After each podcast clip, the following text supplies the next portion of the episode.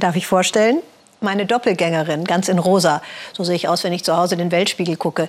Die Nase ist auch schön markant. Also bei der Isabel Trajani-Puppe, da stimmt alles. In Japan gibt es ganze Puppenkolonien, sagt Klaus Scherer, Populationen, sorry, sagt Klaus Scherer, und hat sich auf den Weg gemacht, um mehr über diesen kleinen Ersatzmenschen zu erfahren.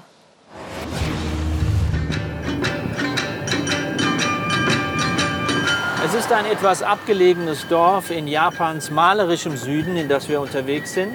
Es hat vor Jahren auf sich aufmerksam gemacht, weil ein Teil seiner Bewohner Puppen sind. Inzwischen stellen sie im Dorf sogar die Mehrheit. Deswegen wollen wir wissen, wie lebt es sich denn so im Puppendorf? Die Frage geht an Frau Ayano, die all die Figuren herstellt. An wem arbeiten Sie gerade?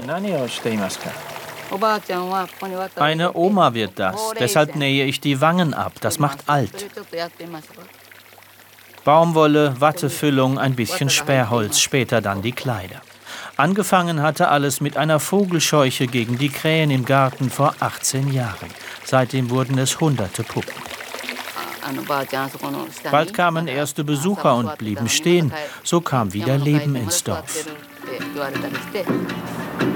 Tatsächlich half bisher kaum etwas gegen das Dörfersterben hier oben.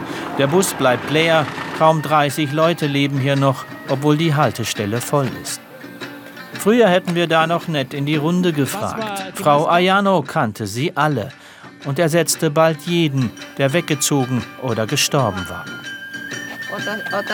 Das war mein Großvater. Er rauchte immer, sogar sein Gesicht wusch er sich einhändig und rauchte dabei. Da gab es noch eine Post und Arbeit, sagt sie, sogar einen Tabakladen und ein Badehaus. Irgendwann aber fiel alles aus der Zeit. Selbst ihre Puppen ersetzt sie alle zwei Jahre, bevor sie vergammeln.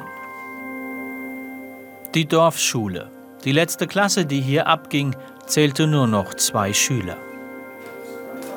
Abgewandert wie so viele. Alle sind weg, sagt Frau Ayano. Das Leben von einst als Puppenstube. Einmal im Jahr immerhin kommen nun manche zurück zum Puppenfest. Dann tanzen wir wieder wie in alten Zeiten, sagt uns Frau Ayanos Nachbar.